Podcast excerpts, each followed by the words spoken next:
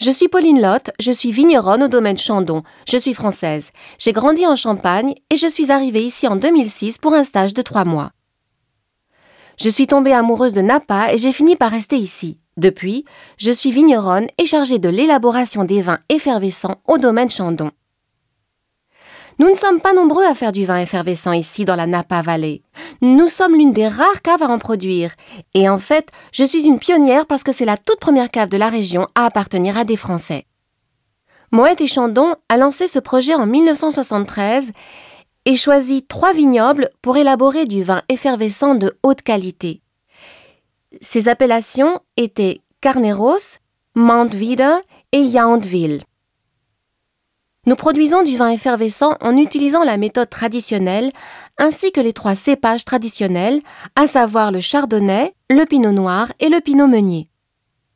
Pour revenir à ces appellations, la région de Carneros se trouve dans le sud de Napa.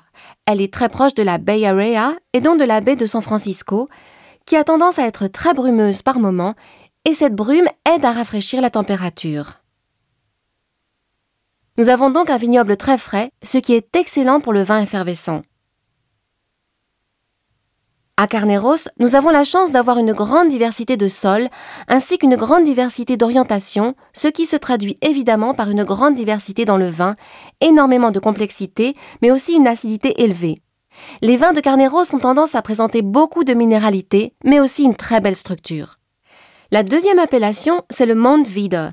Mont Vida est le vignoble le plus haut de la Napa Valley. Nous sommes donc dans la montagne avec une bonne concentration du fruit.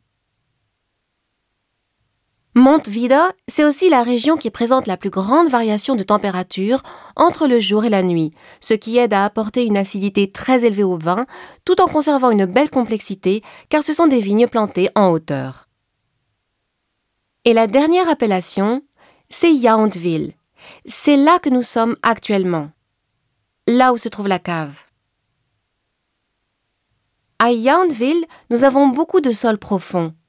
Mais ici, nous considérons aussi qu'il existe une limite nord pour cultiver les vignes que nous destinons au vin effervescent, car plus on s'éloigne de la baie de San Francisco, plus il fait chaud. C'est donc une région qui reste fraîche, mais c'est la plus chaude des trois, et elle nous donne des fruits plus mûrs, mais toujours une très belle complexité. Nous avons donc trois terroirs qui sont très différents les uns des autres, ce qui nous donne une large palette pour choisir l'assemblage du vin effervescent, et donc beaucoup de caractère et beaucoup de diversité.